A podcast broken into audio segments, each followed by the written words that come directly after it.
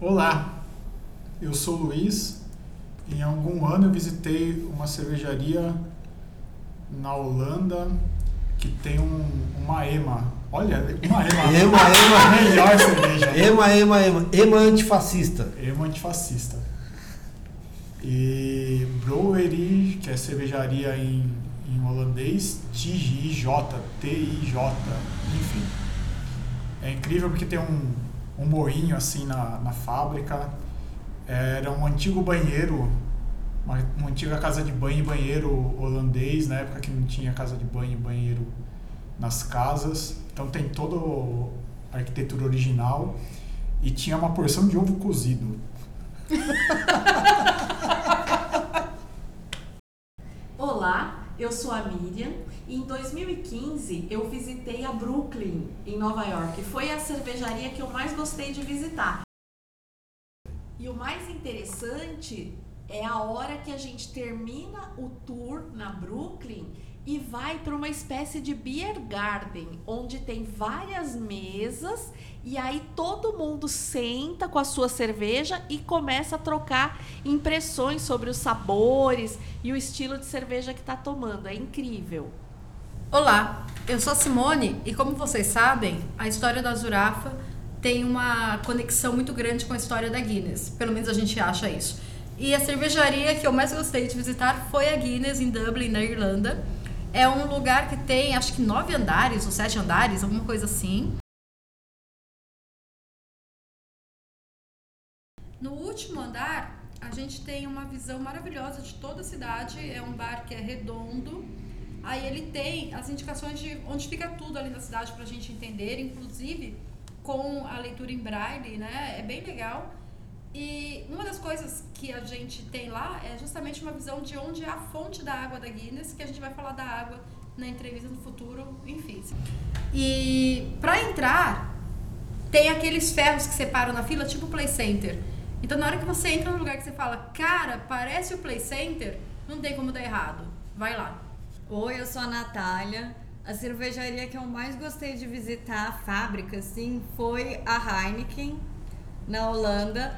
Porque, assim, o que eu achei mais bacana foi que eu visitei duas vezes. E eles mudam toda a configuração e a experiência de tempos em tempos exatamente para continuar interessante para pessoa que vai para Holanda com frequência. Não é o meu caso, eu só fui duas vezes mesmo. Mas eu achei legal e cuidadoso da parte deles fazer isso. Ir pra Holanda duas vezes. Três, quatro, quero. Adoro. Olá, eu sou Luiz Varinha e a cervejaria que eu mais gostei de visitar foi a Guinness, só que eu não fui pra Guinness ainda. Então é a cervejaria que eu mais gostaria de ter visitado. Então vamos lá, dentro do possível, a cervejaria que eu mais gostei de visitar foi a The Halve Man, que é em, que fica em Bruges, que é uma cidade simpaticíssima, uma cidade me- medieval com canais, tal, enfim, que fica na Bélgica e que elas, é, essa cervejaria produz a Brudizot, que é uma cerveja fantástica. É que tem um palhacinho. um- não é palhacinho, né? É um, Bobo É da um- corte. É um bobo é? da corte. É, mas é. tem um, o Pierrot, não é Pierrot? Não, É, é, lá, é, é vamos o bobo corte. da corte. E aí, eu, claro, eu comprei numa dessas festas cervejeiras que eu tava bêbado. Eu comprei um chapéuzinho desse que tem um sininho É, em cada e eu uso sempre. Parece o Sideshow um Bob, não é? Oi? É o, ah, é o cabelo. É um chapéu que parece o cabelo do Side, Sideshow Bob do Simpsons. Que é o Isso, palhaço Que exatamente. quer matar o Bart. Exatamente, é isso aí. Eu uso sempre aqui, na- principalmente aqui na Zurafa. Eu uso sempre e fico balançando a cabeça e ele faz. É legal.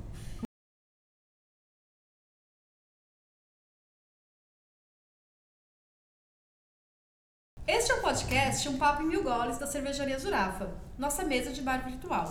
Hoje vamos falar sobre a nossa grande notícia de 2020, a inauguração da nanofábrica Zurafa WA. Para a conversa, convidamos Wagner Sanches, nosso sócio, e Renata Amaro, a responsável técnica da fábrica.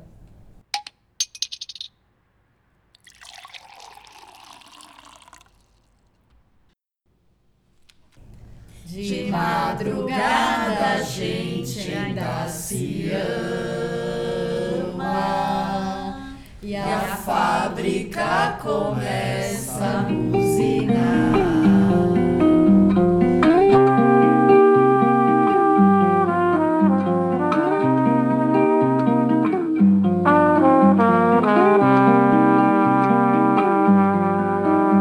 Eu faço samba e amor até mais tarde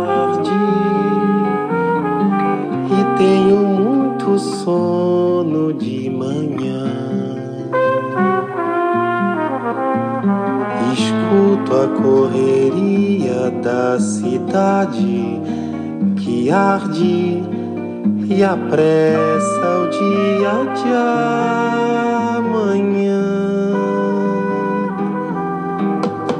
De madrugada a gente ainda se ama e a fábrica começa a buzinar. A cervejaria Zurafa é uma cervejaria artesanal idealizada por quatro amigos que sabem que grandes conversas começam na mesa do bar. Estamos em Pinheiro, São Paulo. Siga-nos no Facebook e no Instagram, Cervejaria Zurafa. Ah, se escreve Z-U-R-A-F-F-A. Estamos entregando no delivery 961795878. Venha tomar uma com a gente quando acabar o isolamento social.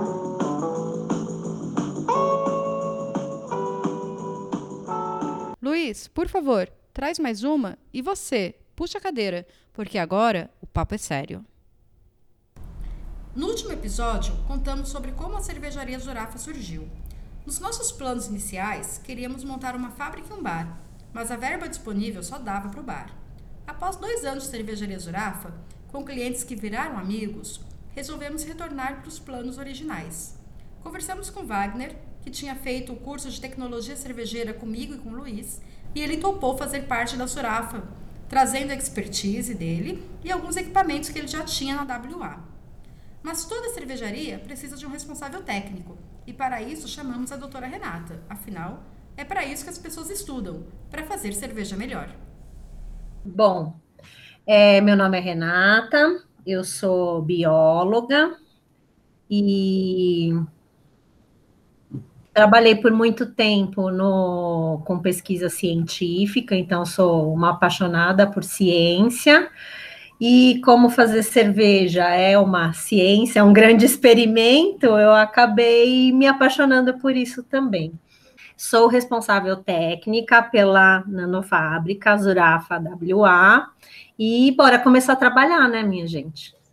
Aê! Ótimo, Bora! muito bem. Bora lá. Trabalho é meu nome principal, antes era do meio, mas hoje eu não sei mais qual é o meu nome. E Wagner, fala sobre você. Bem, eu sou o Wagner.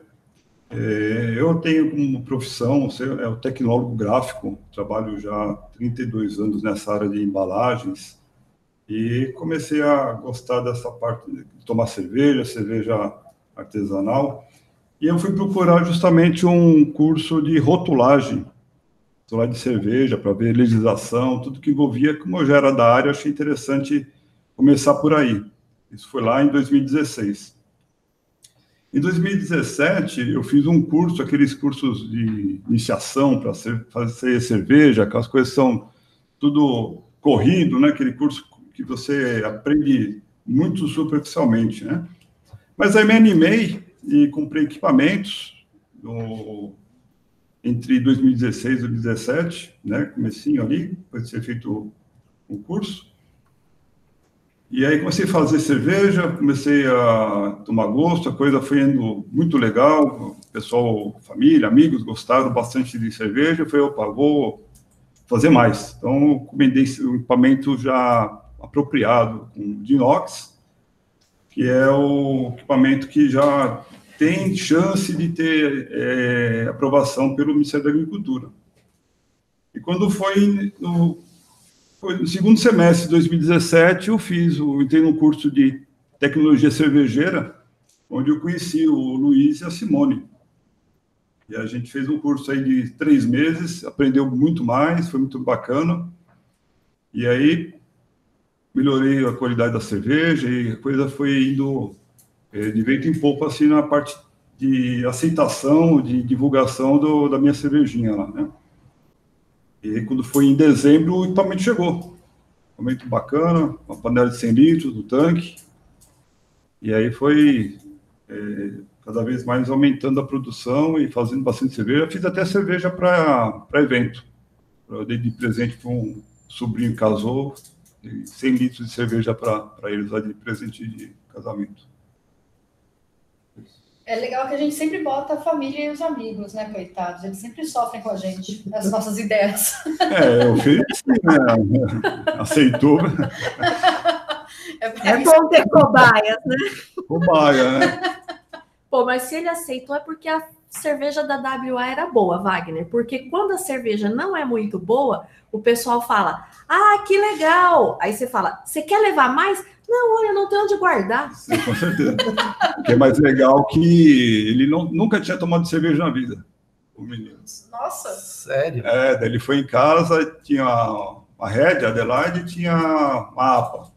Aí ele tomou, ele a noiva, né? Uhum. Aí ele, os dois gostaram. Não, eu quero Adelaide, porque é menos amarga, aquela coisa Sim, que sim. assusta quando tem muito amargor, né? Mas nunca havia tomado cerveja e gostou. Que bom. Aí você já começou estragado, nunca vai conseguir tomar uma cerveja industrial na vida. né? É, já começou bem, foi ele. Você já Ah, começou. ele começou bem, né? Muito bom. Ai, ai, Verdade, estou zoando. E, bom, Wagner, quando, quando o Luiz te ligou para propor a sociedade, que você achou? Completamente louco, completamente fora da caixinha? Não, quando ele ligou, foi estranho que ele falou que tinha uma proposta, né? Já foi estranho aí. Mas ah, Você já pensou no cada um come o que gosta?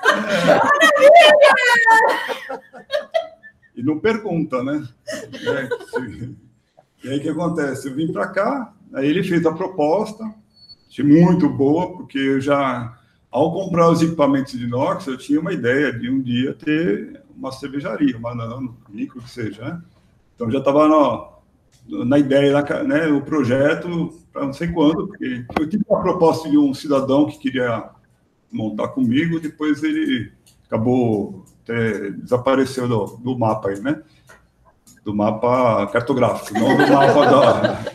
Do Ministério da Agricultura. E foi até bom, porque não, não, entrei como um aventureiro, né? E quando o Luiz fez a proposta, ele passou a proposta, achei muito legal, tanto que eu falei, não, ponho mais dois tanques na, na parada aí para a gente fazer um negócio bacana para ter produção, porque com uma panela de 100 litros e um tanque só, vira, né? Então, foi... é, casou, né? Casou É, com o meu, com- meu anseio. Comigo aconteceu mais ou menos a mesma coisa. O Luiz apresentou uma proposta e aqueles olhos verdes dele, já, né? Aquela, aquela coisa. Né. Ele conseguiu me convencer. Hipnotizou. Me, é, É, me iludiu que nem você. né? Minutinho.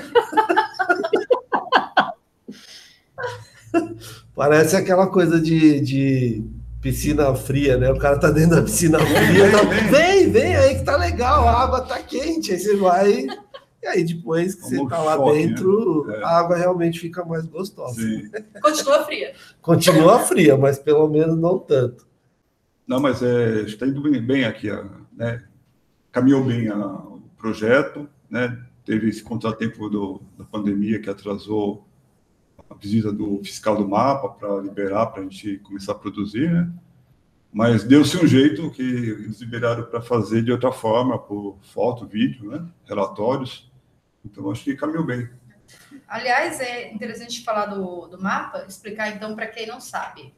O mapa, ele é um, um registro que a gente tem que ter no Ministério da Agricultura, Pecuária e Abastecimento, para que a cerveja seja legalizada, para que você compre um produto que legalizado, né? Que tem todo, paga suas taxas, paga seus impostos.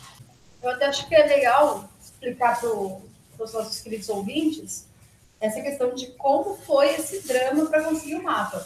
Porque não foi só a pandemia, né? É um processo bastante longo. Sim, teve toda a adequação do, do espaço para comportar os equipamentos, tem é, piso, parede, é, teto, ventilação, tem que ter tela para não entrar insetos, tem também é, evitar de entrar é, roedores, tem toda essa parte estrutural.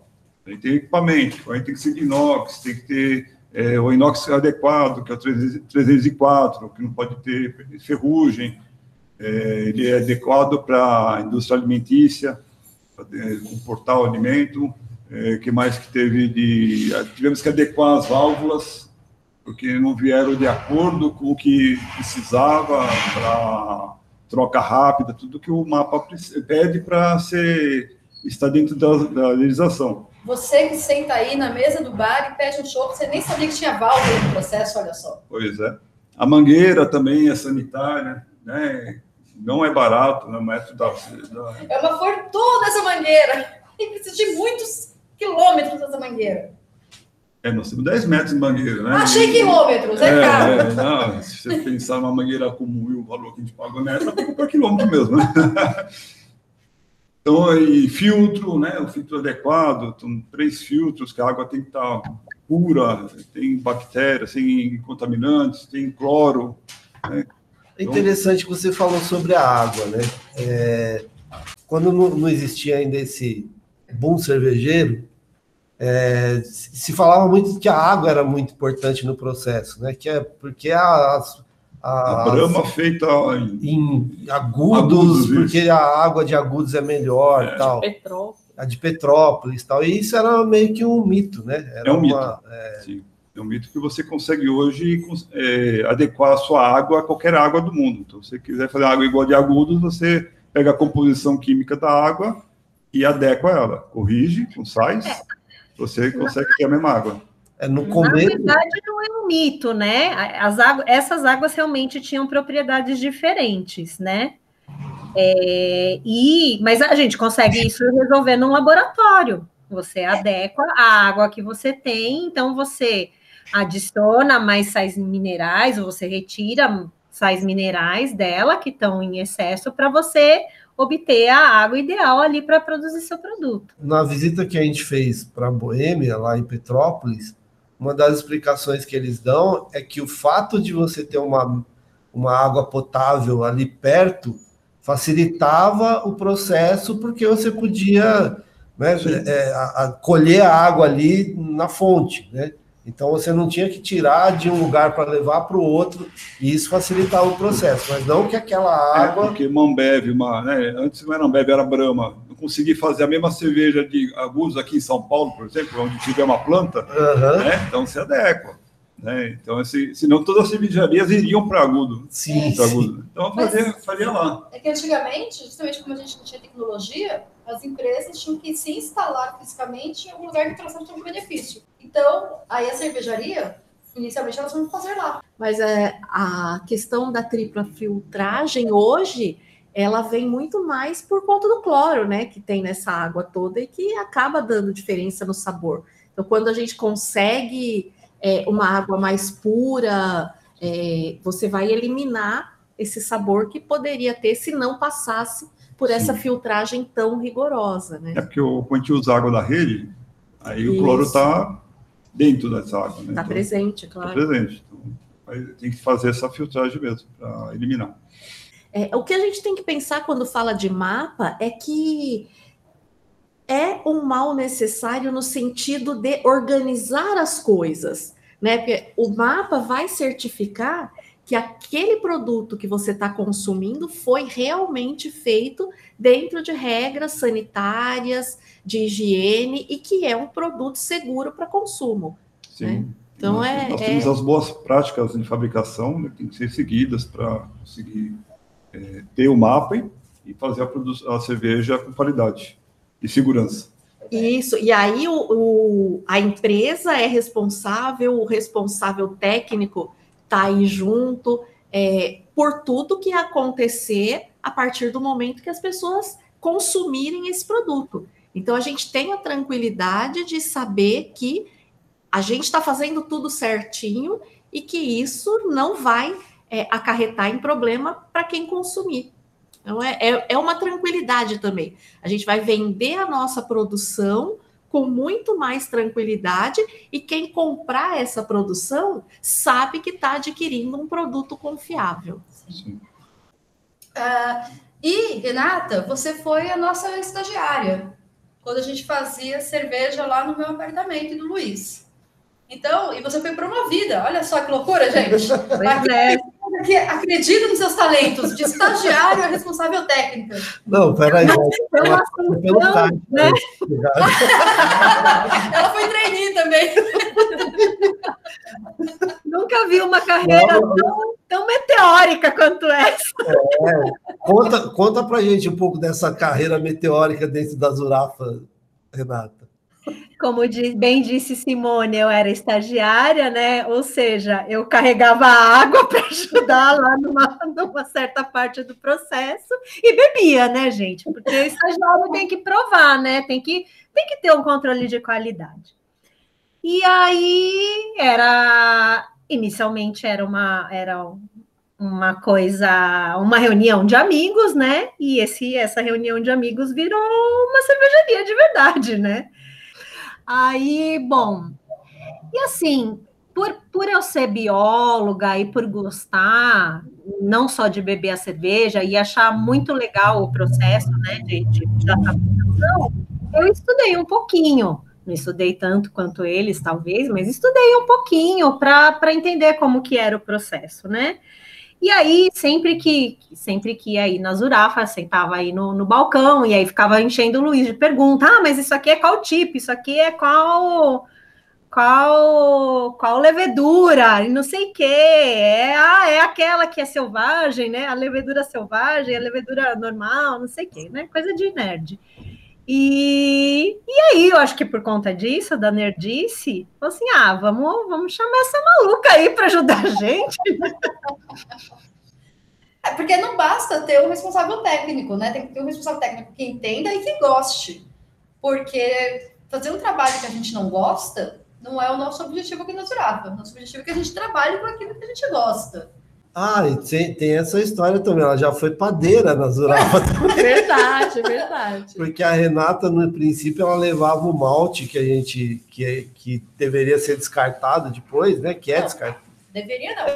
É. Ele tem, é, ele ainda tem propriedades Sim, alimentares que podem ser utilizadas, mas normalmente ele acaba sendo descartado. Muitas é, fábricas fazem essa doação ou vendem mesmo o bagaço do malte para alimentar animais na fazenda. Então existe uma É, né, não, o que eu quis ser, que eu, eu usei a palavra errada, descartável, é que ele não tem mais propriedade para produção de cerveja. produção de cerveja ele já Não. fez seu papel. Mas a aí, gente mas- não desiste nunca, né? A gente tenta aproveitar o máximo da nossa produção. claro, E aí foram várias tentativas, algumas bem sucedidas, outras nem tanto, da gente fazer pão, é, fazer alguma coisa com esse malte é, que veio da produção. E a Renata participou disso, né, Rê?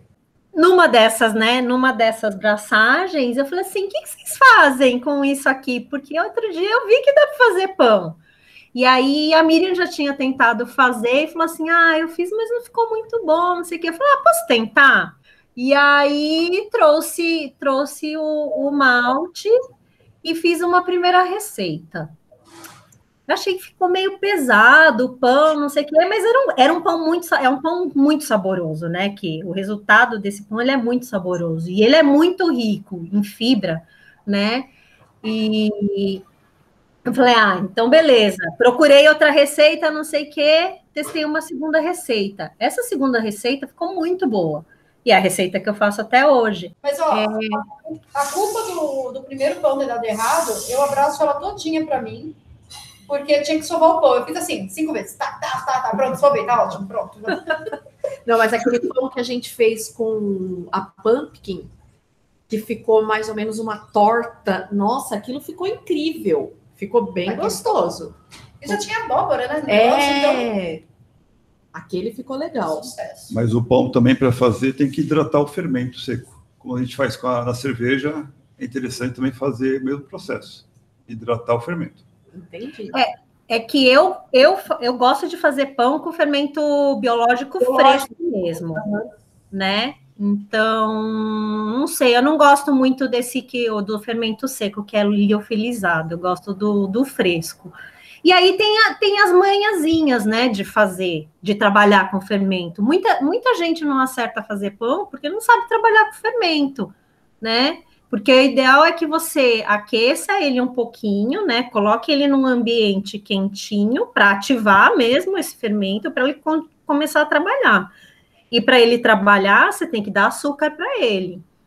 Então, é o segredo é você dosar essa, esse, esse calor que você vai doar para o fermento e a quantidade de açúcar ali. E aí o resto a natureza faz, né? Você coloca a massa com o forno frio e deixa ele aquecer até chegar a temperatura. Não pré-aquece antes, justamente para acontecer isso, para você doar o, o calor é para o fermento crescer ali até chegar à temperatura ideal de, de assar. Gente, temos padeiros Fazer. experientes aqui, olha só. Ah, isso, Essa é uma técnica, né? Um ramo de negócio. Próximo meu investimento do... muito bom, meu. Essa, essa é uma técnica. A outra é você deixar, assim, quando eu faço pão, é um, é um negócio que leva o dia inteiro, né? Porque eu deixo crescer um pouquinho o fermento, aí eu misturo todos os ingredientes. Aí sova, sova, sova, sova, sova, sova. Deixo uma hora crescendo, no mínimo, né? Até pelo menos dobrar é, de tamanho a massa. Aí sovo, sovo, sovo, sovo de novo, deixo mais uma hora crescendo. E aí, depois dessa uma hora que eu vou modelar e vou pôr no forno. Aí, como fermentou, foi, teve muito processo de fermentação, não, já pode entrar no, no forno quente, não tem problema. Né? Mas se você se você não deixa tanto tempo crescendo, aí, aí é melhor que você coloque ele no forno frio e aí vá aquecendo aos poucos. Então são técnicas, né? Viu? Próximo investimento do Grupo Zurafa, Zurafas Pães.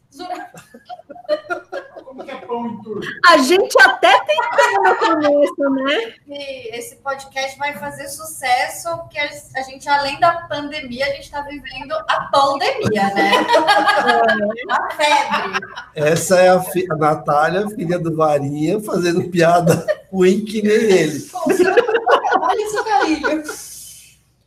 Mas, ó, fica então, spoiler, 2022, Jurafa Pães, Aqui no Arthur de Azevedo em 1902 mesmo, gente.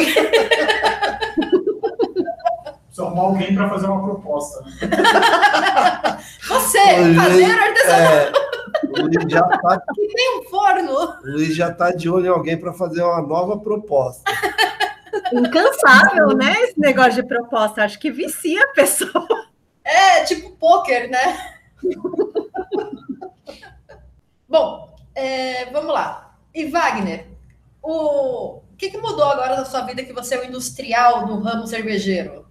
Mudou porque agora eu fazer uma coisa que eu gosto bastante, não que eu não gostava do que eu fazia anteriormente. Para mim é um, é um hobby que gera renda. E outra, né? Você ver só a cerveja, seu produto sendo consumido, sendo elogiado, é um prazer que você não Eu acho que esse, essa é a melhor parte, né? A, não, a melhor parte é, é a gente tomar cerveja. Mas a segunda Também acho, a parte, melhor parte é tomar cerveja. O, é, o retorno, né? O retorno, eu acho que é sempre muito legal. As pessoas falarem, cara, o trabalho que você faz é bom. Sabe, assim, teve gente de, que escreveu pra gente nas redes sociais tal, que foi a melhor cerveja que tomou na vida. Sabe? Então, assim, isso é muito é. legal. Tem um cara que eu levei cerveja para ele tomar, ele experimentou, estava eu, a Adelaide, minha esposa, lá olhando, ele tomou, fiz aquela. Cara, isso, a expectativa, né? E agora ele falou, nossa, é demais isso aqui. Parecia que o cara tinha tido um orgasmo. É, isso. Foi aí. muito bom, né? Então, é essa satisfação que é interessante, né? Então, é isso, mudou nesse sentido, que agora, né, a gente produz, a gente está né, tá iniciando essa fase de produção agora, e o retorno tá, vai ser interessante, né? Como eu já tive experiência, vocês tiveram também a cerveja que vocês já fizeram, que pessoas tomaram, né? E eu também tive, né? E é isso que eu, vai ser legal. Juntando as forças para servir uma cerveja ainda melhor. Com certeza. E é legal porque, assim, brinquei no começo, né? Que a família e os amigos estavam aí para isso, para as nossas experiências malucas. Mas a, a gente já está num, num, ponto que pessoas que não conhecem a gente entram aqui, tomam cerveja, pedem a cerveja e falam: foi uma cerveja muito boa, foi a melhor cerveja que eu tomei, foi a melhor Sim, né, desse determinado estilo que eu tomei. Então, isso é. É muito bem legal, né? Muito É legal. legal. E você sabe que você fazendo negócio direito, né? Sim. Isso dá um orgulho, assim, tipo, ainda mais vivendo num país que a gente vive, Sim. a gente fica feliz de saber que tem alguma coisa que funciona direito. E eu te interrompi, Wagner, então a gente estava explicando. Né? A gente tem a água, a água filtrada, e ela vai para a panela para fazer a, a cerveja. Vamos pegar rapidamente o processo de fazer cerveja para quem está nos ouvindo. Essa água vai para a panela. é- é, depois a gente faz a moagem dos grãos. Tem uma moagem adequada. Você não pode quebrar demais o grão, senão você extrai muita farinha. Essa farinha pode entupir o, tudo a panela, o processo de filtragem atrapalha bastante. E essa moagem é justamente para abrir o grão da cevada para expor o amido. E o amido tem, eh, esse amido vai ser convertido em açúcares esses açúcares serão consumidos pelo fermento, porque na verdade a gente não faz cerveja, a gente prepara o mosto, aquele líquido maravilhoso, para o fermento fazer a cerveja para a gente. Ele que vai trabalhar, vai consumir, né? Tanto que na hora que você manda o mosto para o tanque de fermentação, eh, você tem que aerar bem para ter bastante oxigênio. Esse oxigênio vai ser, eh, vai ajudar a multiplicação das células da levedura. Eu acho que essa parte a Renata pode explicar melhor para a É. gente, como bióloga. A levedura, ela, ela faz um processo diferente de, de respiração celular, que é a fermentação. Nesse processo, ela vai quebrar é, moléculas grandes, então o amido, que é um- uma molécula grande, é um polissacarídeo, é um açúcar. Então a levedura vai quebrar isso, e a partir da quebra desse amido, ela produz energia e acontece o processo de fermentação. E aí, no processo de fermentação, que, a- que as leveduras fazem, então, existe a produção de álcool e liberação de CO2 também. E é, assim, biologicamente, é isso que acontece ali, no, no processo da fermentação. Então, se a gente não der o substrato para a levedura trabalhar, né? Se a gente pusesse só a levedura na água, não ia acontecer nada. A gente precisa dar essa fonte de, de carboidrato para ela, ela poder trabalhar. E aí ela trabalha de graça para gente, né? Ó, aí, então, beleza. Então, estava lá na panela, aí ela foi transferida com bastante oxigênio para o tanque de fermentação, onde foi colocado o fermento, que vai fazer aí todo esse trabalho de converter o açúcar em açúcares menores e vai produzir o álcool a partir daí.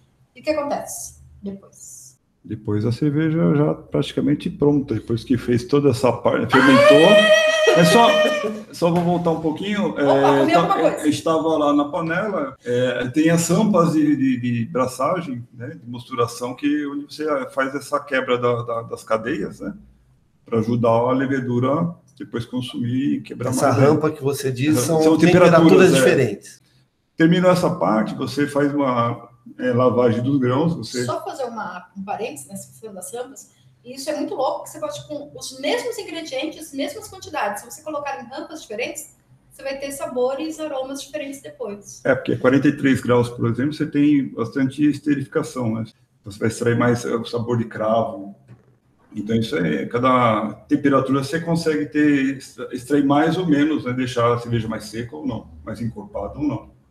Você consegue ter mais álcool também, não, né?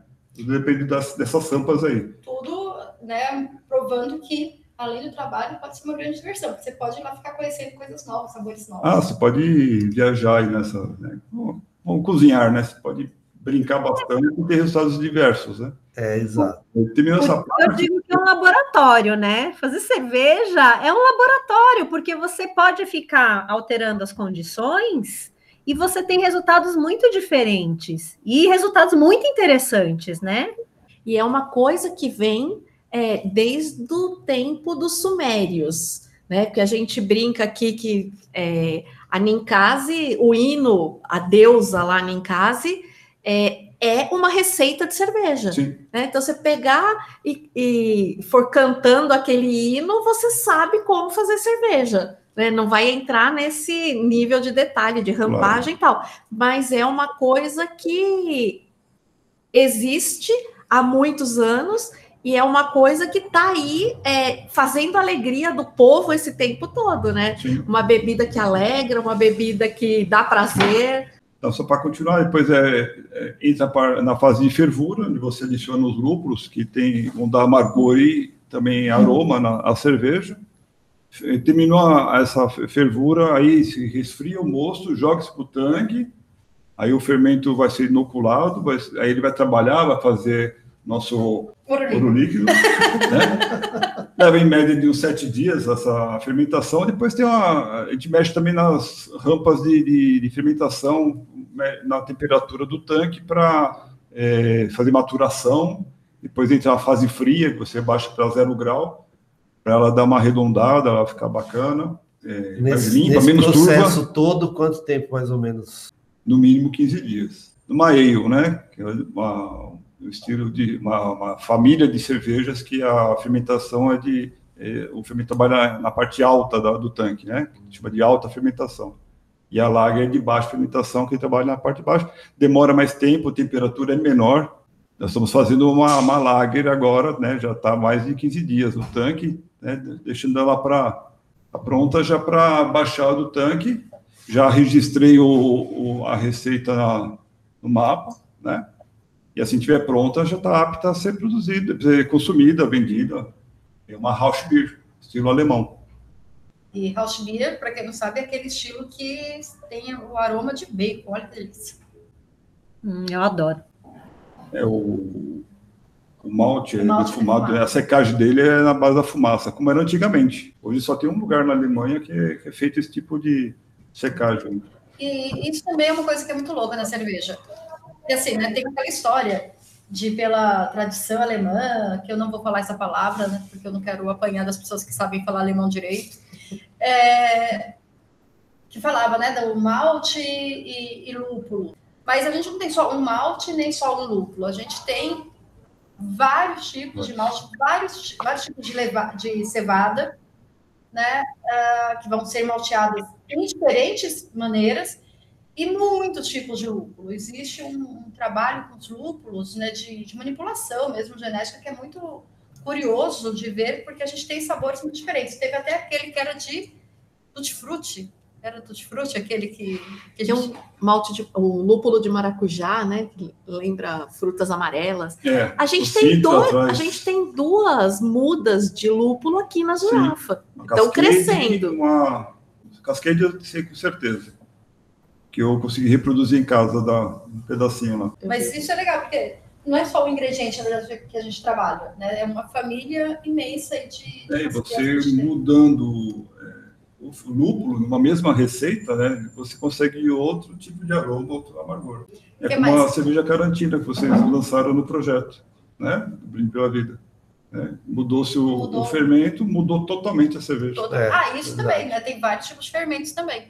Então, tem vários tipos de, de cevada, vários tipos de maltagem, vários tipos de fermento, vários tipos de lúpulo, ou seja, há uma infinidade É, aí como, de trabalho como disse, feito. como disse a Renata, né? É um laboratório, É um laboratório. né? Você, E mesmo- você muda alguma coisinha pequena ali e tal, né? Um, um tipo de lúpulo, um tipo de, um tipo de malte e tal, você dá um sabor totalmente diferente. Então é isso que é, que é É, interessante. mas tem duas né? questões. Ou você tem que seguir o. Ah, vou seguir o estilo. No Sim. estilo você tem uma, uma via que não pode eh, Fugir fugir, muito, muito. sim, né? Que seguir ali. Pode variar muitas coisas, mas não pode fugir demais, senão você perde o estilo. Ou tem gente que faz cerveja de qualquer jeito, né? Que jeito entre aspas, né? Eu não vou seguir estilo. Uhum. Fazer uma cerveja bem lupulada, ou bem mais encorpada e foge no estilo, mas faz uma cerveja excelente. Sim. Né? Não está preocupada com o estilo. Então, é, é mesmo uma cozinha, né, Wagner? Sim.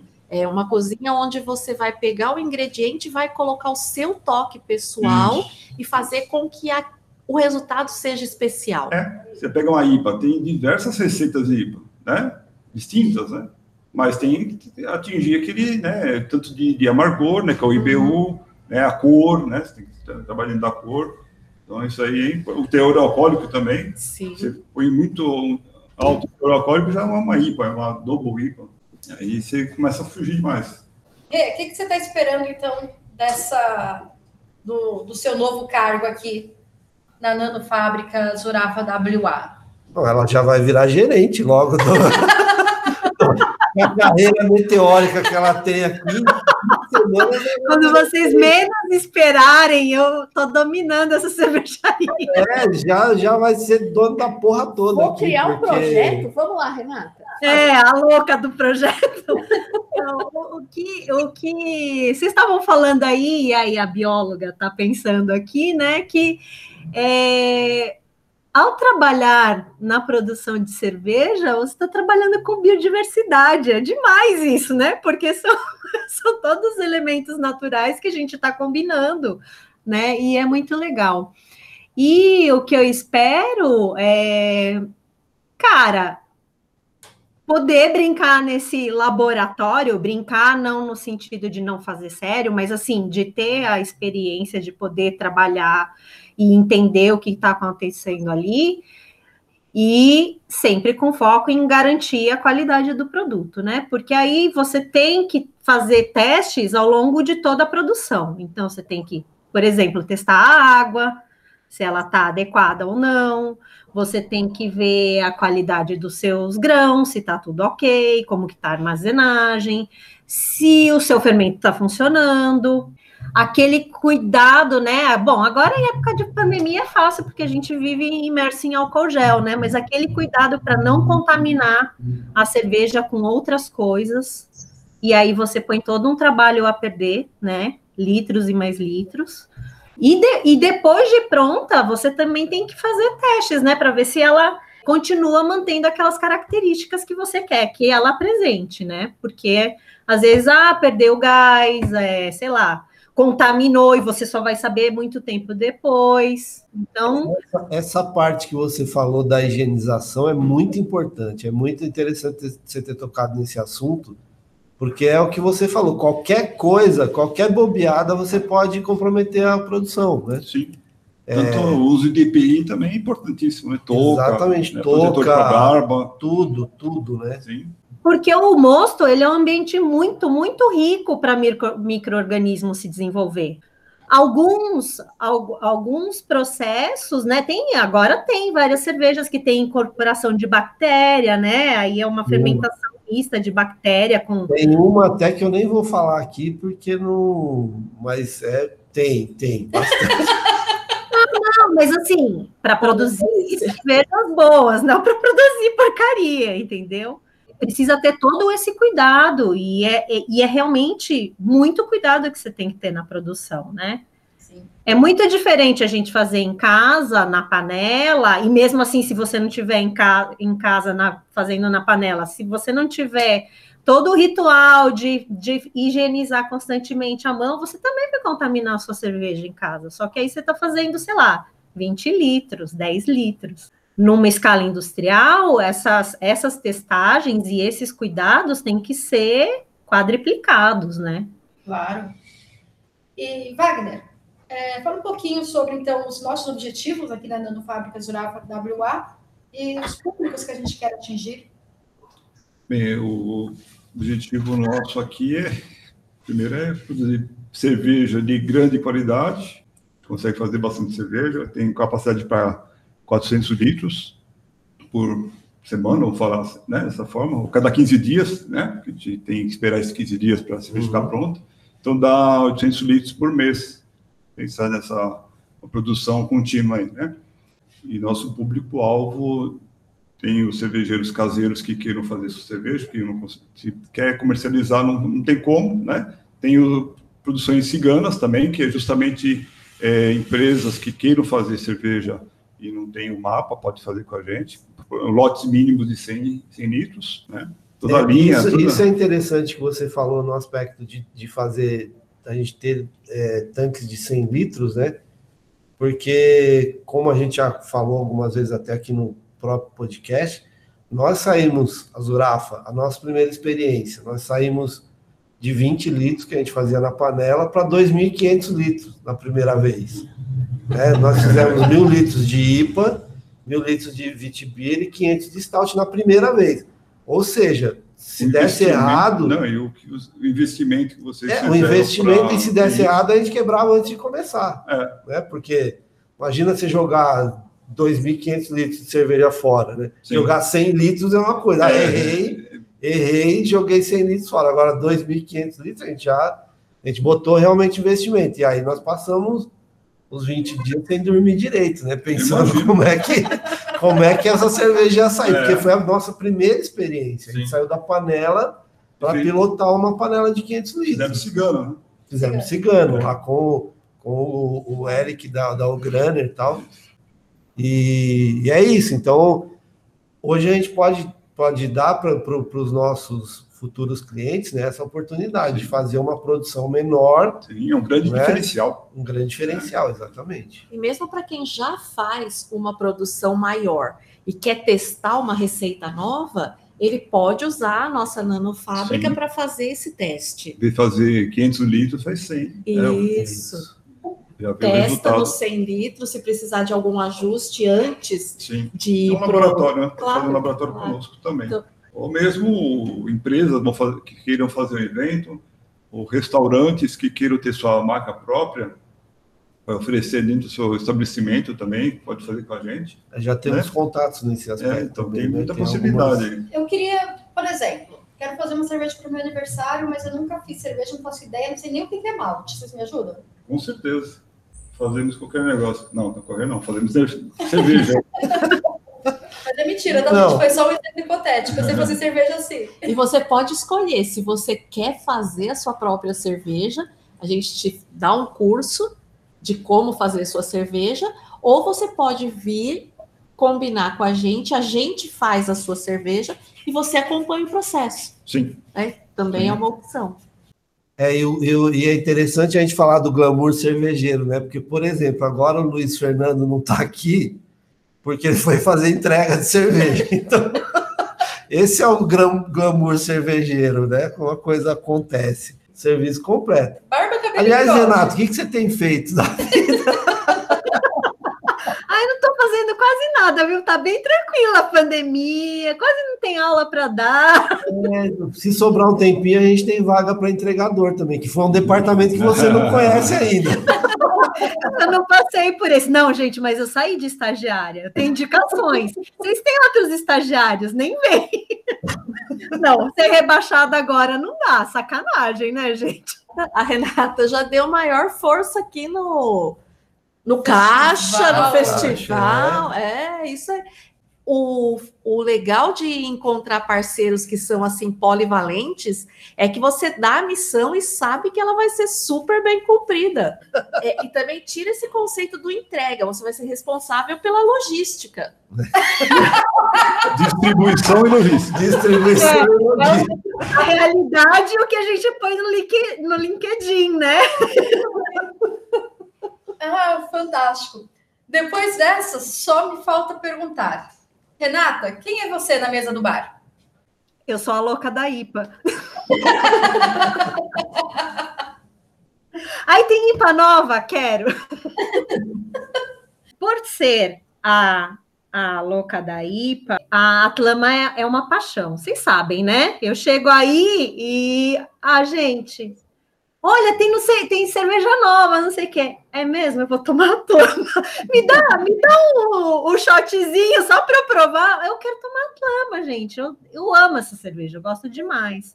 E assim, eu, eu provo as outras e falo assim: ah, essa é legal, essa é gostosa, essa eu tomo, essa eu tomo um copo, mas eu, eu sempre caio nela, não adianta. E eu tenho que dar um depoimento aqui, que eu fiz um curso, eu fiz curso de italiano com a Renata durante alguns anos, né? E ela não bebia cerveja. Tô certo? Porque, o, que, o que acontece? Eu tomava, experimentava cerveja Pilsen e falava, meu, que negócio ruim. Que negócio assim, não, o, o sabor não me não me não me atraía, não, para mim não era prazeroso, né? Não, não era assim, num dia muito quente, num churrasco, você toma uma Pilsen, beleza. E aí, um dia, eu experimentei uma IPA. Um amigo meu me deu para experimentar uma IPA. Eu falei: opa, esse negócio aqui é cerveja mesmo? Tem certeza? Porque isso aqui é bem gostoso, hein? Isso aqui eu gosto. Porque ela tem todo esse conjunto de, de aroma, de sabor muito mais complexo. E aí a gente até retomou o contato meio por conta disso, né, Luiz? Porque eu comecei a postar que estava não sei onde tomando cerveja, não sei onde, no evento não sei das quantas, eles, ó, oh, vamos tomar cerveja aí qualquer dia desses, né? E a gente se lembra... aí na Vila Madalena, aí depois de um tempinho foi teu aniversário, aí eu conheci a Simone e o Luiz, que eu não conhecia, e a gente fez um tour cervejeiro aquele dia, lembra que a gente fez o public crawl, a gente foi migrando de, de bar ali, tudo no, nos arredores da casa de vocês.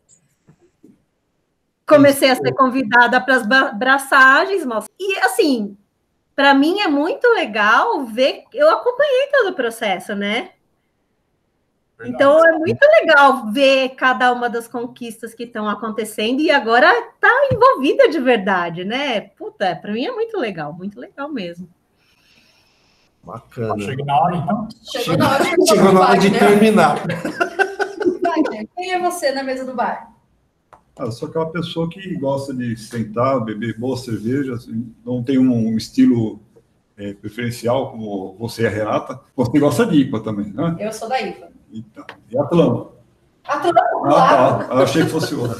Não, não. Eu tomo as outras IPAs, mas eu sempre acho que está faltando alguma coisa. Tá certo. E eu gosto de tomar boas cervejas e conversar, uma conversa inteligente, que é sempre interessante, que tem pessoas que não conseguem manter aquela conversa bacana, se conversa, você fala algo diferente já não aceita, né? Aquela coisa que a gente vê hoje na, na mídia social, né? Facebook, etc.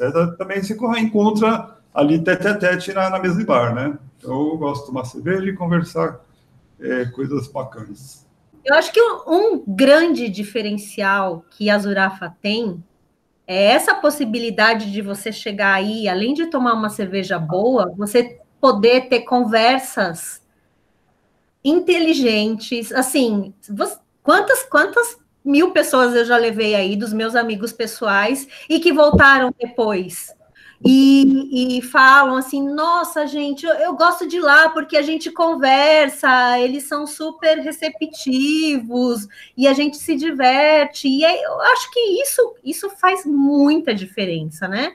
Porque às vezes você vai nesses. Mas você vai no bar, é, ah, vou tomar cerveja artesanal, não sei o quê. Você, só, você é explorado você faz perguntas para o garçom, ele ou para a pessoa que tira a cerveja, ela te responde com uma vontade. Então, eu, eu, eu gosto de saber, ah, isso é que estilo, isso eu não sei o que, essa cerveja é de onde, né? Eu, eu gosto de saber essas coisas. E, e aí, eu acho que todo mundo que já sentou aí na, no, no balcão e perguntou isso para o Luiz, e, né? E teve essas respostas. Pode aprender um pouco do que, que é fazer cerveja e teve a chance de conversar sobre os mais variados assuntos, né? O Rê, então você está confirmando o que a gente pensou quando desenhou o projeto da Zurafa, que foi transformar a cervejaria numa extensão da nossa casa. Isso acontecia lá na minha casa, acontecia lá na casa da Simone, e aí as pessoas vêm, elas se sentem bem, elas estão num ambiente agradável e elas podem ser quem elas são aqui dentro. E isso gera novos amigos, esses amigos trazem os amigos e a gente acaba desenvolvendo essa essa egrégora positiva, né? Eu acho isso muito legal. Aí então só vem provar, ó, já, já chegou você, já chegou o Wagner e tantas outras pessoas que hoje são amigos, clientes e parceiros tá aqui da Zurafa. É, eu, eu realmente acho que isso é um grande diferencial e assim, eu não estou falando por mim, porque seria meio marmelada, né? Porque eu sou amiga de vocês, mas assim, quantas Quantas pessoas voltam para ir porque se sentiram muito bem, se sentiram acolhidas e se sentiram confortáveis? E isso é muito legal, é muito bacana. E agora com a nossa própria cerveja produzida na casa, que na vai ser melhor ainda. Então, com essas lindas palavras da Renata que nos emocionaram aqui, a gente fica muito feliz de saber disso. A gente encerra nossa entrevista de hoje. Muito é, o Luiz Fernando chegou também. É, o Luiz Fernando chegou. Muda de assunto. Acabou. Então, muito obrigada, Renata, pela participação. Muito obrigada por ser a nossa responsável técnica agora. Muito obrigada, Wagner, por participar, por topar essa parceria também. Estamos juntos. Vamos lá! Não, É, não, Vai voar 2020, se 2020 permitir. Caso não, 21. 21. É isso. Muito obrigada, pessoal. Eita, acho que eu bebi demais. Pum, para, pum, para, pum, para. Pum, para, pum, para, pum, para. Pum, para, Não, pum, gente, para, agora pum, vamos falar sério. Não vai rolar. Roberto Carlos nessa porra desse Não. podcast. Beleza, fechou. A gente. A gente Olha pro próximo. é time Chico Buarque aqui. Falou? Esse negócio dessa guerrinha aí dos anos 60 na TV, a gente era da galera do MPB. Pronto. Super. Vai, Gil. Vai, Gil.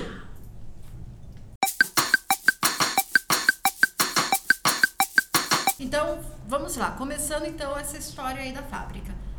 Tudo resolvido, a gente ia né, abrir a fábrica e tal.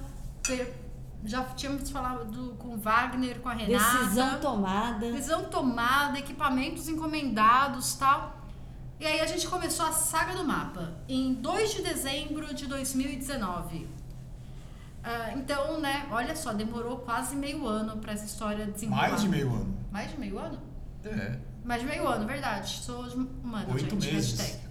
É, não E- sabe fazer. Não sei fazer Ajuda- contas. Ajuda a fazer Não, lição. mas. Foi quando a gente entrou em contato. Não, mas uma pergunta real, assim, pra que, né? Oi, a pessoa de fora. É, vocês decidiram, os equipamentos estavam encomendados, etc. Mas em que momento vocês deram entrada no mapa? Então, Também tem começa isso. aí é, em dezembro. exato. Foi quando a gente entrou em contato com um consultor. Né? Ne- Nesse dia a gente. Não, não foi isso.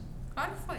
Não foi? A gente tentou fazer por nós Por outros. conta própria. É. Isso. Tentamos fazer por conta própria. É, não, é porque, eu acho que tem, ce- é porque eu acho que tem cervejeiros que estão escutando que querem saber o processo real Boa, oficial. boa. A Mas é gente que eu não tentou- lembrava dessa parte Nós mesmo. tentamos fazer por conta própria, porque é um sistema. Melhorou bastante. uma- Antes o mapa é, tinha que. Antes o mapa não. Tinha, tem dois tipos de mapa, é bom explicar mesmo, você tem razão, Nath. Você tem o mapa da fábrica, então toda fábrica de cerveja só pode vender cerveja se tiver um registro no Ministério da Agricultura, Pecuária e Abastecimento. E cada cerveja desenvolvida tem que ter o seu mapa também. Então tem o mapa da cervejaria e o mapa do produto. No CPF. Você só consegue ter o mapa do produto se você tem o mapa da cervejaria. E, e aí, antigamente era tanto o mapa da- do produto quanto da cerveja, tanto o mapa da cervejaria quanto do produto tinha uma ação humana. Então, da cervejaria tinha que vir um fiscal verificar para ver se estava tudo certo e emitir o certificado, a licença. E do produto também você entrava no site, mandava e um fiscal analisava e dava ou não o mapa do seu produto. Então tudo era muito demorado. Por exemplo, quando a gente começou como cigano, que a gente fez a primeira produção lá na Ugraner, no Elec, é, a gente fez a cerveja em dezembro, só que o mapa saiu só em fevereiro, nas véspera, na véspera da nossa inauguração. Aliás, isso foi tenso, porque a gente achou que não poderia inaugurar, É, porque não tinha um porque mapa, nós né? não tínhamos, nós estávamos com a cerveja pronta, Tudo pronto. estocada dentro da nossa câmara fria, mas nós não poderíamos vender essa cerveja se nós não tivéssemos o mapa da cerveja, do produto. Do produto. Porque o mapa da cervejaria Já foi, existia. já Do existia, Eric, que era do Eric, que era da Ograner, que nós fizemos cigano. Então foi tenso, porque a gente não sabia se poderia abrir o bar, porque nós não tínhamos ainda autorização, que é o mapa, para comercializar esse produto. E a gente já tinha, né, divulgado data tal, Já a galera já tinha, tinha, dado já tinha, já e tinha a gente assim, vai ter cerveja do É, vai. cerveja, E aí na véspera, aí, continuando, Luiz, na véspera de, de- da inauguração da Zurafa, Saiu Saiu mapas, o mapa. então foram três Ah, meses, né? E, Três se não me meses. engano, o Eric foi mais de um ano para conseguir. Ele estava com a fábrica pronta e mais de um ano para conseguir o mapa da, fábrica. da fábrica, que é no Rio de Janeiro. Só que nesse, nesse meio tempo melhorou porque o mapa do produto virou automático. Você manda, você preenche a receita, preenche tudo e sai na hora o número. Porque eles implantaram uma inteligência que já verifica como que é e já dá o mapa do produto. Então não precisava de uma pessoa olhando toda a receita para ver se merece um mapa ou não. Virou automatizado. E aí só um adendo, por que, que eles fizeram essa alteração? Porque apareceram, começaram muitas cervejarias se registrarem anualmente. Então, por exemplo, na- no, em 2019, não, em 2018, se eu não me engano, foram 600 cervejarias. E aí eles acharam uma coisa assim, ó, se a gente não, não desburocratizar esse processo, vai ficar impossível você controlar. né? Então, assim, é, é bom dizer que não foi um, um, um processo do governo. Não foi uma é, proatividade, Não foi uma foi porque proatividade, eles foi estavam- porque o mercado começou a explodir, começou a Que crescer bom que demais. o mercado cresceu É. dessa É forma. O, o mercado cresceu de uma maneira que eles foram obrigados a tornar esse processo um pouco mais Bom, rápido. que faz todo sentido, porque é só todo consistência de campos, né? Você Sim. coloca a descrição da cerveja e é só ver se está certo ou não. Aí você coloca os parâmetros e o, qualquer sistema simples consegue Impossível, é, é, quer dizer, não, não que é impossível, é inadmissível esse processo demorar 90 Isso, dias. Exatamente, é óbvio, É? é, exatamente. Porque Precisa você- de uma pessoa analisar o negócio. Não, você está produzindo uma cerveja, está com a pro- cerveja produzida, pronta para ser comercializada e ela demora 90 dias para que um fiscal, ela demorava 90 dias para que um fiscal analisasse se ela estava dentro do padrão ou não. E isso é muito particular porque o universo cervejeiro ele tem regras que são muito claras.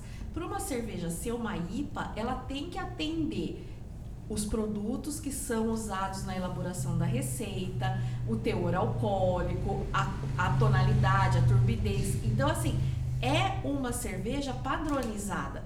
Você coloca o seu toque pessoal, mas ela precisa de atender características e isso faz com que seja é, possível esse sistema ser automatizado.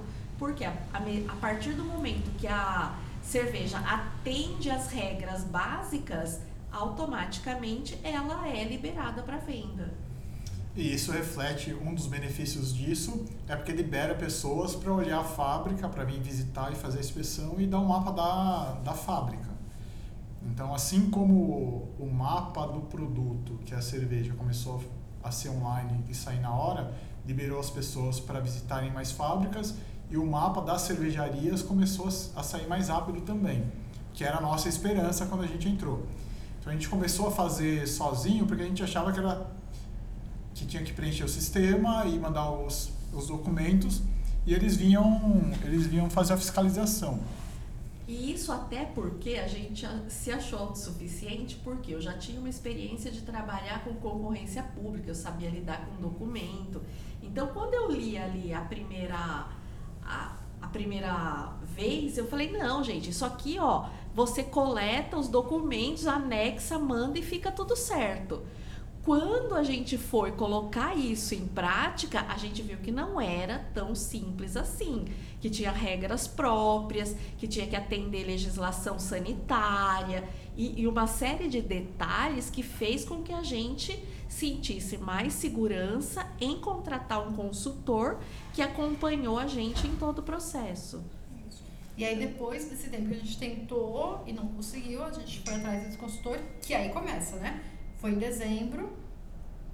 É, não. E aí, dezembro entra aquela história, né? Dezembro, Natal, Ano Novo, acabou o mês.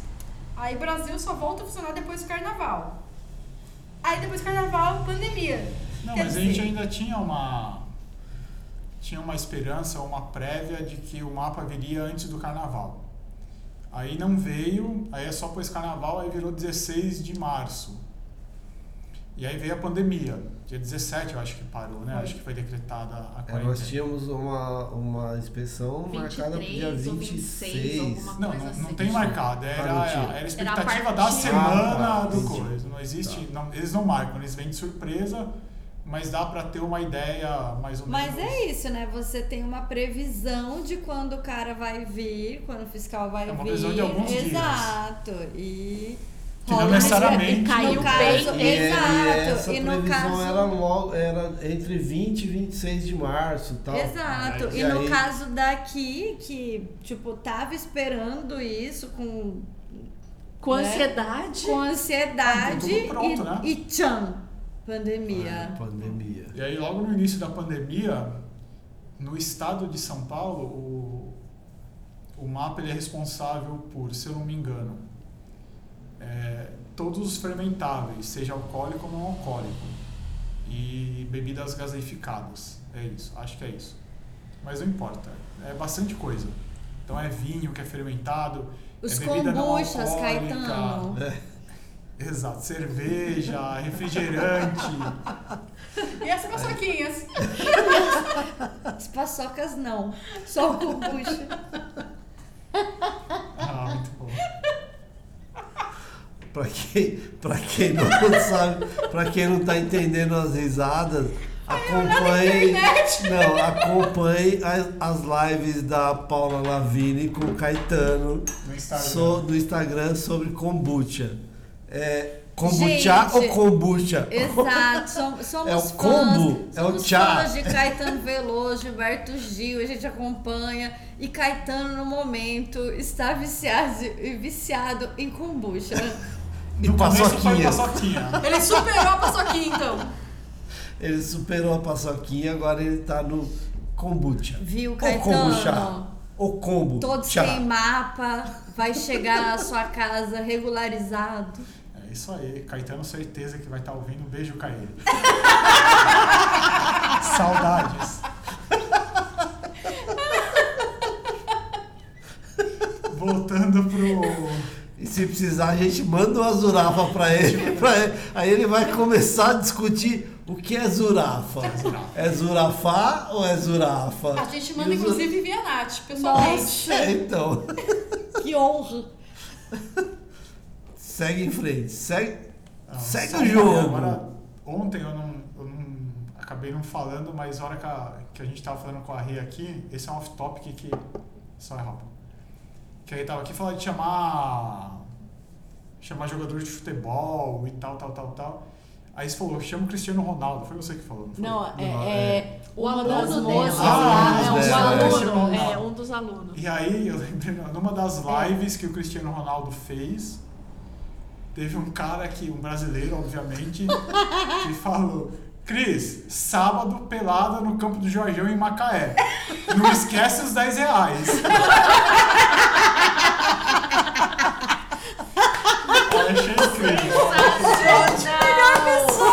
Sensacional. Não esquece os 10 reais. Cara, porque ó, vou falar uma coisa pra você.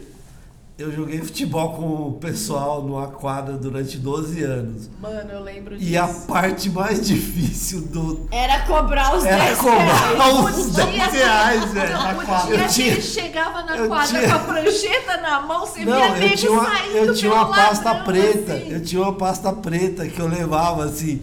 Aí o pessoal via, ih, lá vem o Marinho com aquela pasta preta. Já me fodi, já vi que eu vou ter que soltar 10 reais.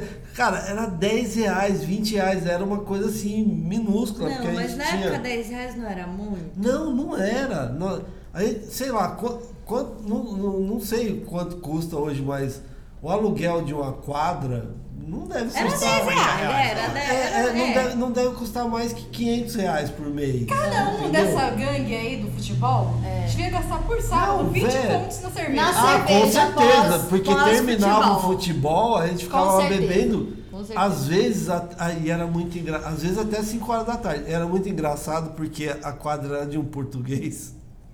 Seu Alfredo, que Deus, o- Gente, que Deus o pegando- tenha. A gente pegando a rodovia aqui, ó, indo longe do tema. Mas é essa a Não, ideia. mas é sério. Que Deus o tenha, o seu Alfredo, que Deus o amo tenha. o seu Gente, ah, amo, amo o meu português. Ele O era meu- português da charrete. Ele Ele- sabia é. viver. Ele pegava, ficava frio aqui no Brasil, ele pegava as coisas e ia pra Portugal. Ficava frio em Portugal, ele pegava as coisas e vinha pro Brasil. Ele é, sabia ele viver. era, ele era fantástico tal. E Tem os aí. bilhetes, tem e- os bilhetes que tens onde ficar. É. E aí ele, ele comprou uma casa em, em- no Guarujá. Então todo sábado à tarde ele descia com a dona Fernanda, que era a mulher dele. Mano, que falava palavrão Não, mas pra aí caramba. é que tá. E aí a gente- eles desciam pra, pro Guarujá. E ele passava o final de semana lá no Guarujá e voltava na segunda-feira pra cuidar da quadra. E aí a gente ficava lá bebendo e tal. E ele adorava minha turma. Ele adorava a gente. Ele adorava, adorava mesmo. De, de Tinha paixão. carinho. E a gente também tinha muito carinho por ele e tal. Então a gente ficava lá e bebia e bebia e tal, não sei o quê. Chegava umas duas horas da tarde, a dona Fernanda entrava. Caralhos do caralho, vocês não têm mulher, seus filhos das putas, não sei o quê. Vão pra casa, caralho. A gente, Ô, boa tarde, dona Fernanda. Boa tarde, a puta que te pariu. Gente, ela virava metralhadora Meu, ela falava muito palavrão e ela era de Porto, é, é a região dela. E Portugal é muito engraçado, assim, que Lisboa é toda certinha e tal. Agora Porto é um negócio. É um negócio Super maluco. divertido. Super divertido. Enfim, seu Alfredo, beijo, beijo, seu Alfredo. No, onde o senhor esteja, estamos aqui falando do senhor na, Com muito carinho. com muito carinho na nossa, na nossa, no nosso podcast. Pois é, e eu, mas o lance é muito engraçado. A pessoa gasta dinheiro em um monte de coisa e, tipo, ela se retrai pra fazer essa parte, né? De, Regula tipo, os 10 reais da Regula os quadra. 10 Ah, puta, por porra! que, que a gente tava falando Por disso? causa Eu do tava Cristiano engajado. Quem vai jogar o pelado Então, se ele chegasse lá na quadra, eu ia cobrar os 50 reais dele. É 10 reais só a Macaé. Não, mas ele ia cobrar 50. Não.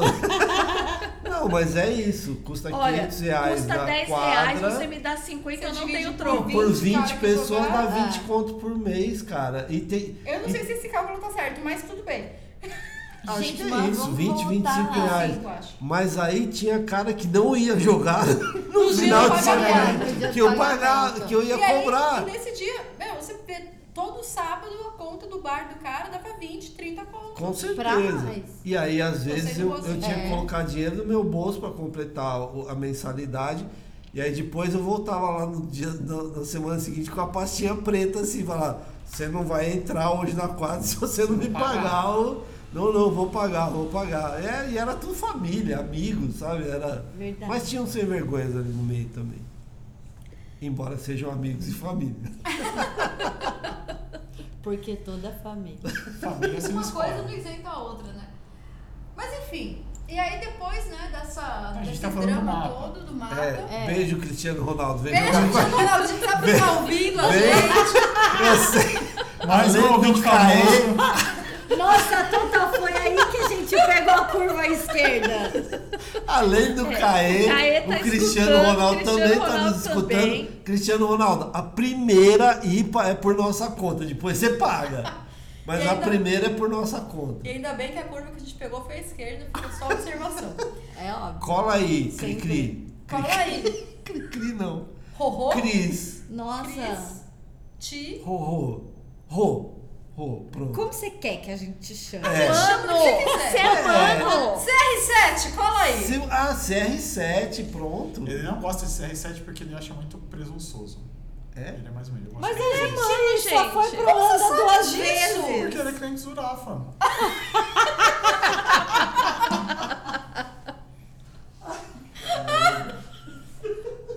Sagacidade. O mapa, gente. E aí veio, veio a pandemia. Chegou o coronga. E aí veio a pandemia e ficou tudo ruim. Enquanto a gente tá aqui discutindo Caê, Cristiano Ronaldo, a gente lembra que a gente está vivendo uma pandemia. É, e chegou a 50 minutos aqui.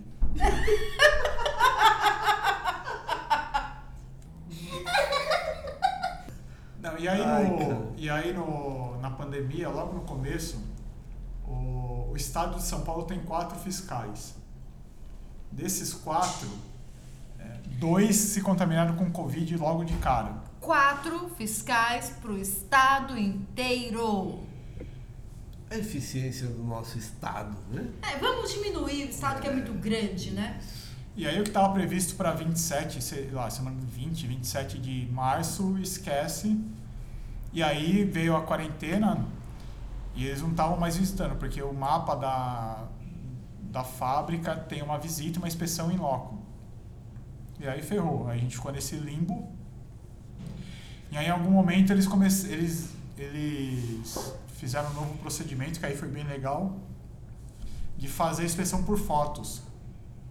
Você mandava as fotos, Fotos tirava vídeos, foto, da fa- foto e vídeo da fábrica, com legenda e tal, mandava para eles. Ele mandava não manda, porque ainda tá assim. Aí eles analisam, faz, fazem algumas perguntas e tal, e aí eles têm o, direito, enfim, quando acabar a pandemia, eles vêm a qualquer momento visitar para ver se, se está tudo bem. Aí a gente Se tudo que a gente mandou na foto é realmente efetivo, real, É. oficial. E, e tá certo, né? Tá Vir tudo certo, fiscalizar. tá tudo- não, É. não temos problema nenhum. com- Podem vir. Pode, Pode vem vir. em mim, vem em mim, fiscal. E, e aí a gente mandou as fotos e mesmo assim ainda demorou um tempo.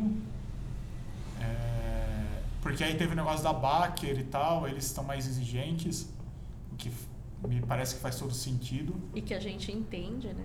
É, faz todo sentido, a gente entende, mas no fim das contas deu tudo certo, saiu a, o mapa, então a gente está 100% pronto. Regularizado. É, 100% pronto para fazer cervejas. Real, final, imprimir. Real final imprimir dois. e é isso. Já tá tudo certo, agora é só botar o caldeirão para ferver. E a primeira que a gente vai fazer para Zurafa, pra gente vender aqui no teto, vai ser uma cerveja exclusiva para patrocinar. Ah, a gente não sabe como vai ser ainda, mas vai ser só quem comprar antecipadamente vai ter acesso à cerveja.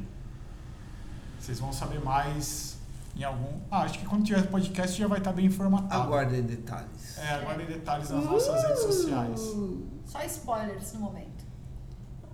O que a gente fica muito contente é que, desde os anos 2000, a gente começou a ter um olhar diferenciado para as cervejas especiais que estavam chegando. Então, uma experiência que a gente teve foi visitar o Frangó, que tinha uma carta de cervejas incríveis lá, que eles faziam importações.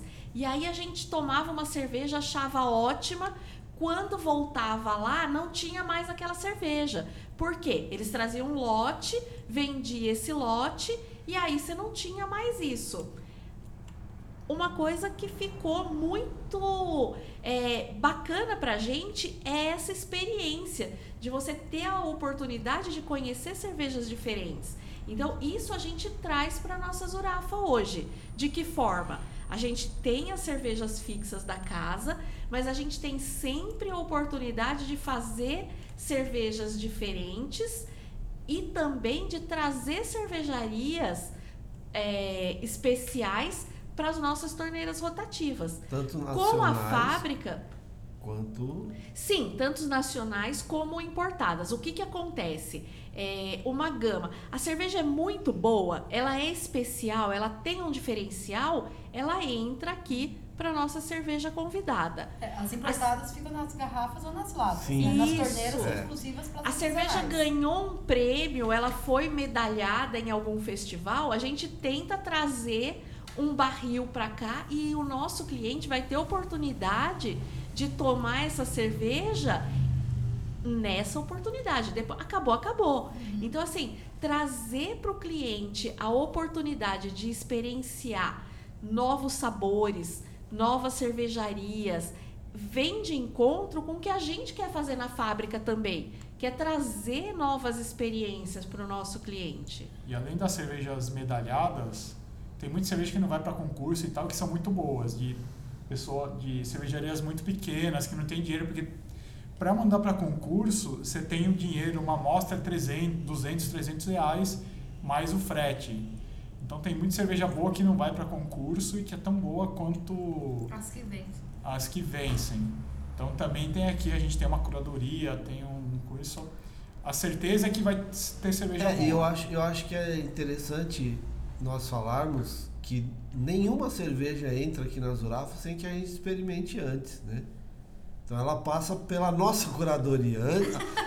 Acima de qualquer coisa, ela passa. Aliás, eu acho que é só pela nossa, né? É. Não tem outra. Aliás, não, mas o que Não. faz sentido, porque Faz. a partir do momento é aquela coisa, né? Quando você quando você abre um estabelecimento, você bota você coloca muita energia, você coloca muito amor e você quer servir para o seu cliente aquilo que te faz Exatamente. ser feliz, né? Então, tipo, você experimentou uma cerveja, você olha e fala: "Nossa, eu quero que outras pessoas experimentem". E se- Então, Nós E temos se a a gente parte do princípio que aqui é a extensão da nossa casa, a gente quer que os nós, nossos nós temos, nós temos bebam a, coisas que a gente ia beber. Nós Exato. temos a experiência de, de recebermos cervejas é, especiais aqui praticamente quase todos os dias.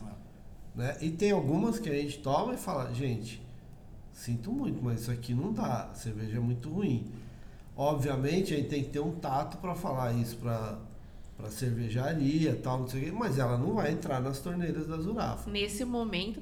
E esse, esse feedback eu acho que é muito legal também, porque o universo cervejeiro, ele tem essa questão de ouvir o que o outro cervejeiro fala, de aceitar o feedback. Então isso é muito É, legal. mas você tem que Fala, um olha, tato, precisa né? de melhorar nisso. Sim, é sim, nós Ou a gente tem o tato, ou tem que ter o tato igual acho que a gente que nós temos, ou fazer igual o Ronaldo, o chefe Ronaldo Rossi, que a gente fez o curso lá e tal, que ele fala, ó, vou tomar sua cerveja antes de tomar.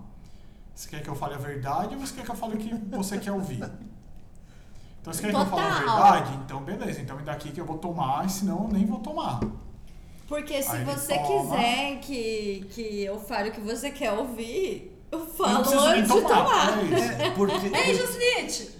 É, porque é isso, não é só porque a, a- a gente sempre diz isso aqui. Mas né? eu, então, só, Não é só por- terminando, obviamente que o Ronaldo não é mal educado, né? Não, grosso, claro. Mas ele fala todos os defeitos que tem. Exatamente. E Eu- a eu partir acho do que momento é que, você coisa- conhece os defeitos da sua cerveja, na próxima abraçagem você vai corrigir isso. e sabe quem vai te ajudar a corrigir isso? Os cervejeiros da, cerve... da Nano Fábrica. Cerveja... Ah! Sabe quem vai te ajudar a corrigir isso? Os cervejeiros da Nano Fábrica Zurafa WA.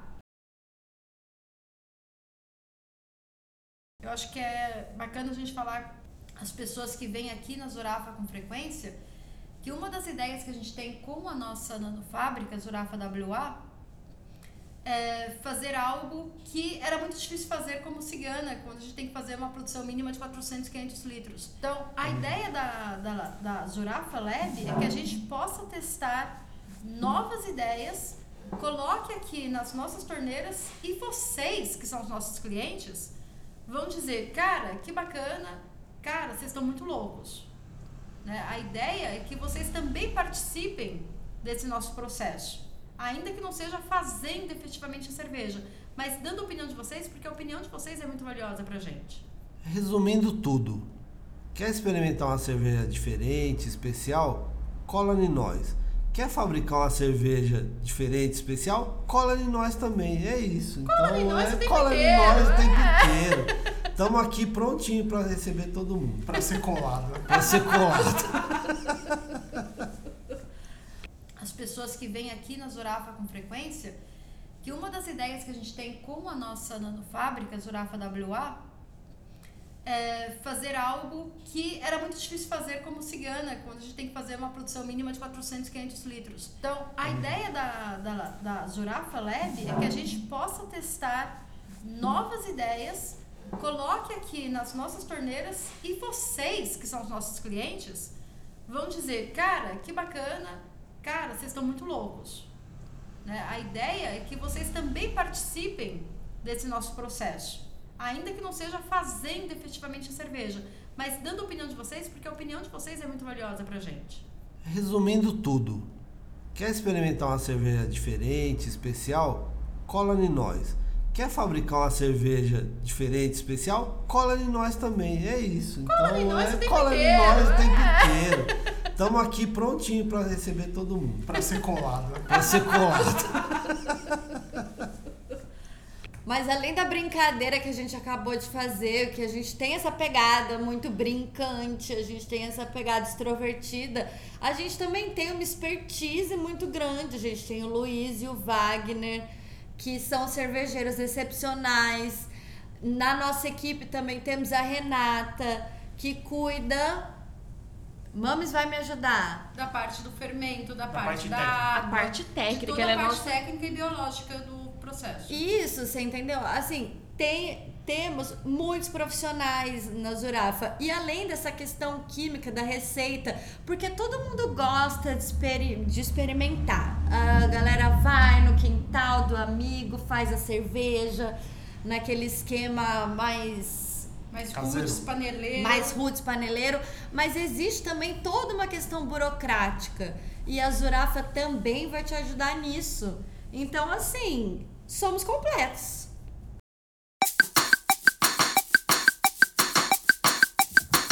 O nosso podcast, a intenção é ser uma, be- uma mesa de bar virtual. Não precisa, a gente tem um roteiro, mas não precisa seguir, é só um fio guia, mas a gente geralmente viaja e não tem problema nenhum, é para ser um papo descontraído mesmo. É o que? Um fio guia. Sem piada, sem piada, porque a Alice tem que ficar cortando das coisas. Guia, não. Foi o que você pensou. Fio guia ou é fio terra? O termo fio guia eu nunca tinha É, é um escutado. elo de ligação, fio guia, É né? um elo de ligação. Cabo guia, vai. É um. Cabo guia. Fio terra. Eu só conheço fio terra, gente. É pleonato? O elo já é uma coisa que liga. Quando você fala elo de ligação, você está falando de pleonasmo. É, eu entrar pra dentro. Nossa. fala elo de ligação. Opa! Opa! O elo de ligação entre eu e você é a sua mãe.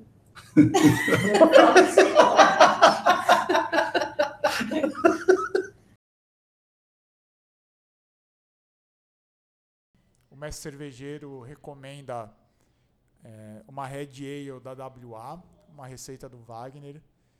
É uma cerveja com uma cor incrível, vermelho intensa, que, que ele fez em homenagem a Adelaide, que é sua esposa, nossa parceira aqui também. É, tem o do soro, o caramelo do, do malte, e num perfeito equilíbrio com, com o lúpulo.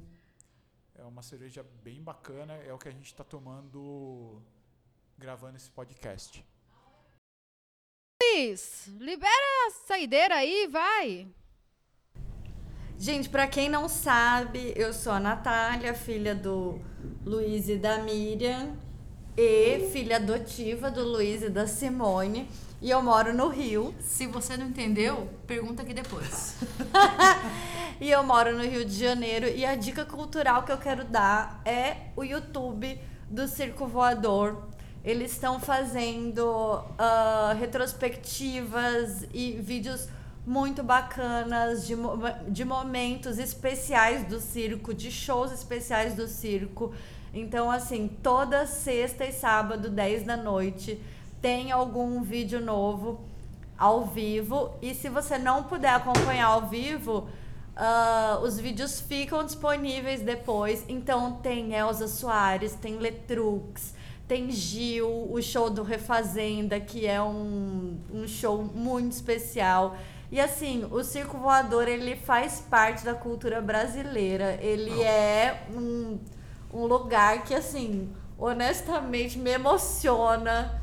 E fica a dica pra vocês assim, fica a dica legal. É isso mesmo. Extrapola hora- o Rio, né? Não, é, é a hora, a hora que ela patrimônio falou. nacional. Ah, estão fazendo retrospectiva de momentos especiais. Eu pensei, caralho, tem momentos especiais para 10 anos. Exato! Tem momento especial a dar com pau. Gente, Porque eu teve vou. Cazuza no circo, É, circo não, voador. Falando em, em- falando em ter Cazuza no Circo Voador, gente, eu vou. Tem um, tem um livro que é da Jussá, né? Que é a produtora master do, do Circo Voador. Ela, o livro chama Circo Voador A Nave. E eu. é muito engraçado.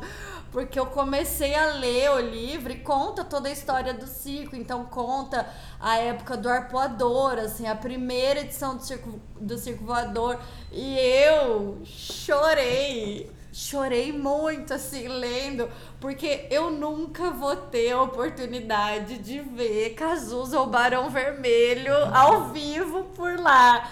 Então, assim, é muito bacana saber que a gente tem esse material, que a gente pode ver uma parte da história da cultura do Brasil online no YouTube, toda sexta e sábado, 10 da noite. Tem uma banda que eu curto muito, acho que a Simone gosta. A gente foi no show junto. Nick Cave and the Bad Seeds. Tem um canal do YouTube que eles estão transmitindo na quarentena 24 horas material, tanto inédito quanto que já tinha. Então é incrível porque a qualquer momento que você entra, tá passando alguma coisa lá no canal deles e só tá passando naquele momento.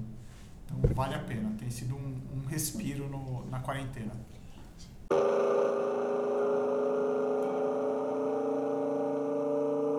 Agradecemos aos nossos ouvintes que temos certeza que estão torcendo pelos bons resultados da Nanofábricas Jurafa WA. Obviamente, agradecemos ao Wagner e à Renata que toparam entrar com a gente nessa jornada. E aproveitamos para lembrar que todos os sábados temos um almoço exclusivo com a cozinha criativa do chefe Nico. Segue a gente lá no arroba cervejaria Zurafa ou no arroba nico.cozinhacriativa para saber o cardápio da semana.